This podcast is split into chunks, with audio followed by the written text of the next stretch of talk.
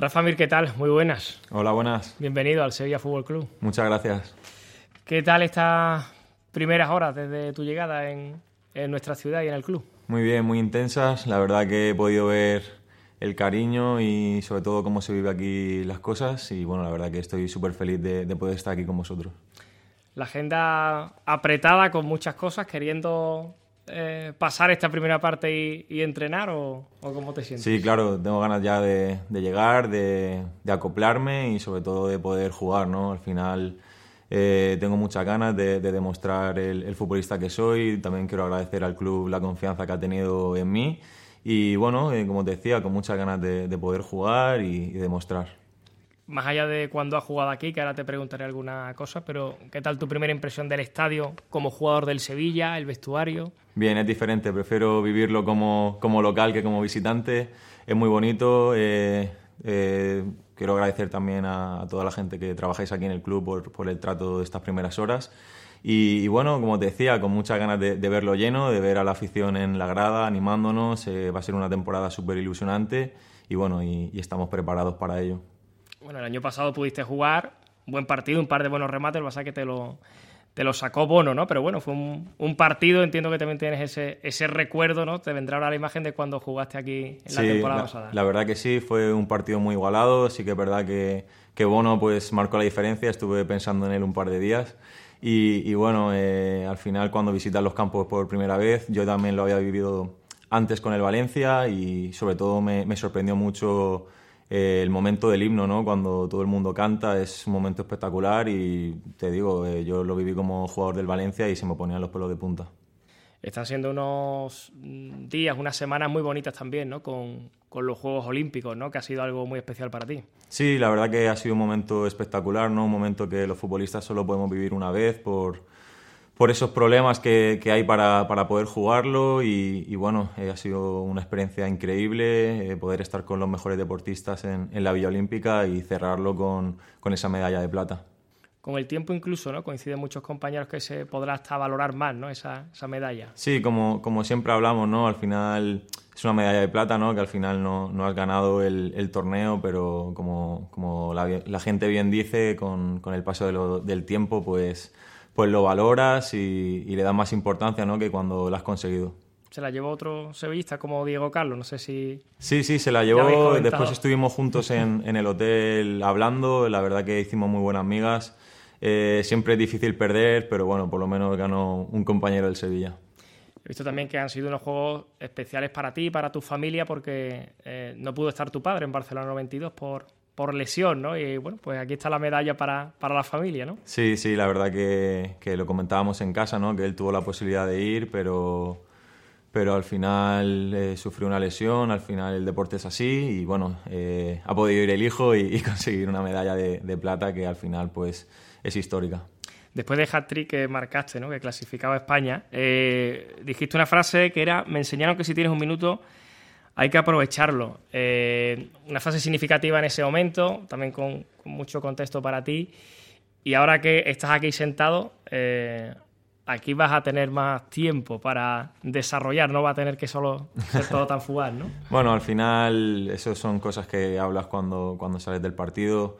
Eh, no sé, no sé muy bien cómo, cómo, explicarlo, ¿no? A mí siempre me han enseñado que, que, cuando tienes una oportunidad, un momento, pues tienes que luchar y dar lo máximo.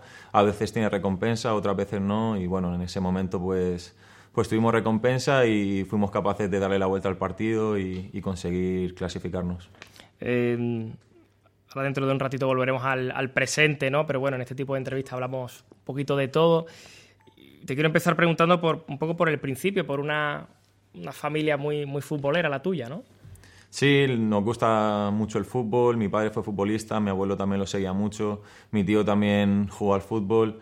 Al final, pues ellos son los que me han ayudado, han guiado mis pasos, sobre todo cuando era más pequeño, y yo creo que, que han hecho un trabajo muy, muy importante ¿no? para que hoy, hoy pueda estar aquí con vosotros.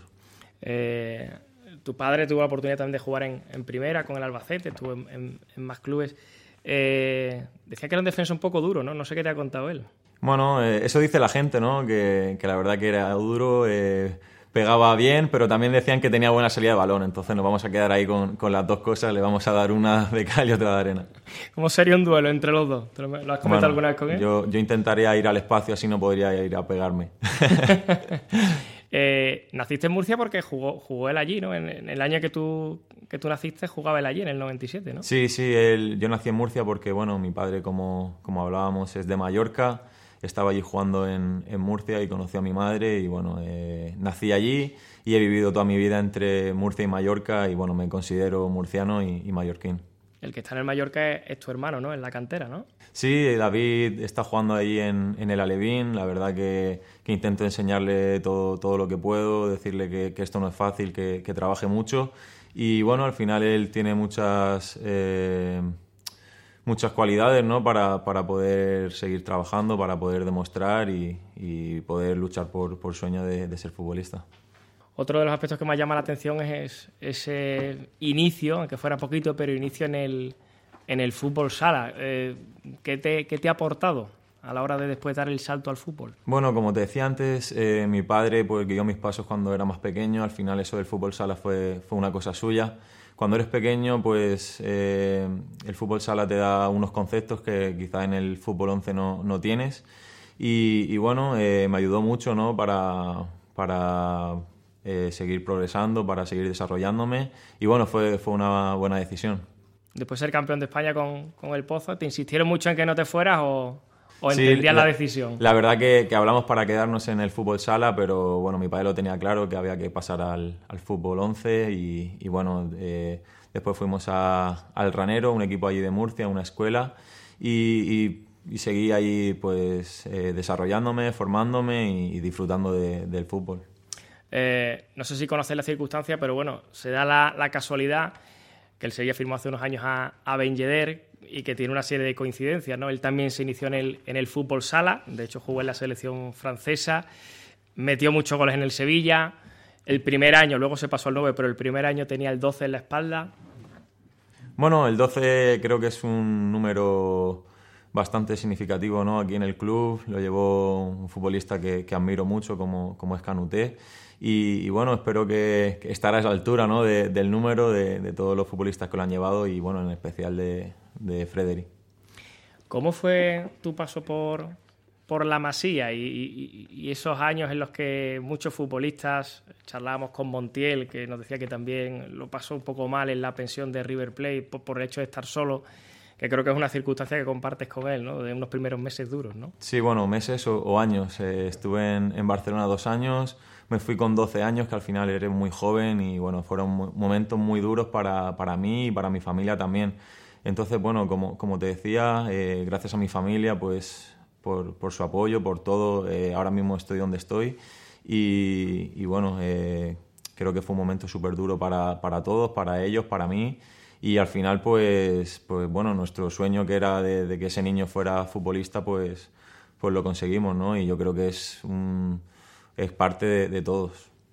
Cuando sales de allí, después esto es la cantera del Murcia, el Valencia, pero sales y lo tomas como, eh, oye, no he podido continuar aquí, como si fuera una pequeña desilusión o no, o simplemente tú veías que, bueno, que seguía tu crecimiento y que... Bueno, eh, después de Barcelona fui a Murcia, la verdad que, según cuenta mi padre, para mí fue una liberación, después estuve en Murcia, pude disfrutar de ese tiempo que había que había perdido con, con mis amigos, con mi familia. Y bueno, estuve un año ahí en casa para, para coger fuerzas, para seguir eh, desarrollándome, creciendo y ya de ahí pues di el, el paso al Valencia.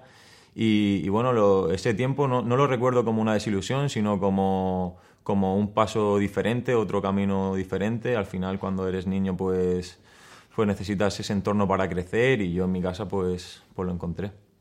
Eh, ¿Cómo valorarías ese, paso por el Valencia cuando ya vas creciendo, eh, juveniles, precisamente ahí eh, esa foto con Canuté que hemos visto, a la que hacía referencia antes, eh, y vas viendo que bueno que, poco a poco la cosa sigue y tienes incluso la oportunidad de debutar en, Champions, en, Liga.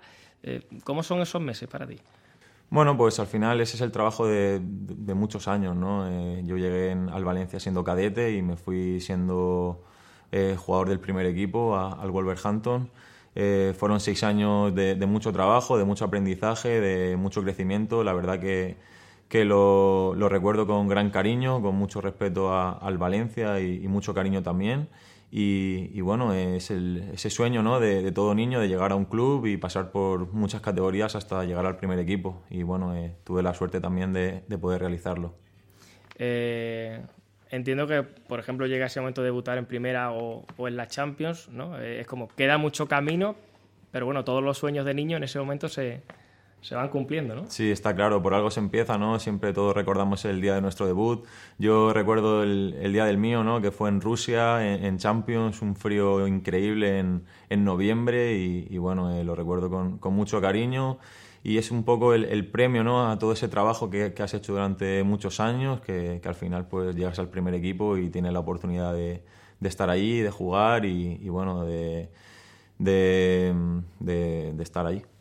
Eh ¿Qué ha pasado, Rafa, para no tener la oportunidad de meter goles, que los has hecho siempre donde estuvieras, en el, en el Wolverhampton, para que no te hayan dado esa, esa oportunidad? Bueno, al final para meter goles lo más importante es jugar y cuando no has tenido esa continuidad, pues, pues es muy complicado, ¿no?